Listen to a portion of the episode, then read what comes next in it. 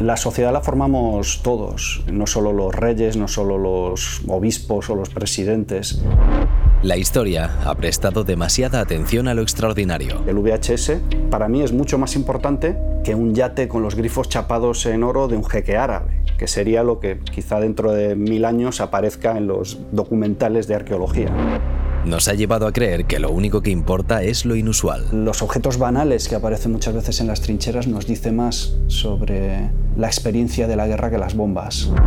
Y nos ha hecho olvidarnos de una poderosa madeja que gobierna nuestras vidas. Por eso no es tan fácil cambiar las cosas, porque no depende de, de la voluntad de uno, sino que hay que enfrentarse a un sistema muy bien trabado y muy complejo.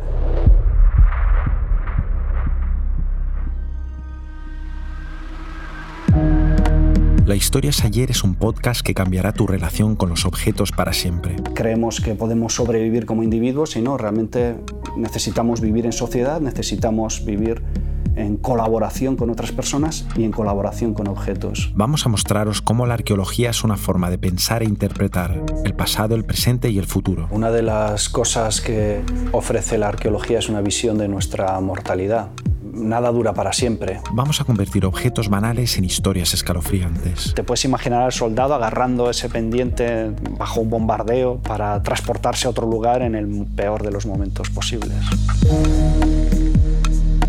Vamos a destapar las verdades ocultas que solo los arqueólogos son capaces de desenterrar.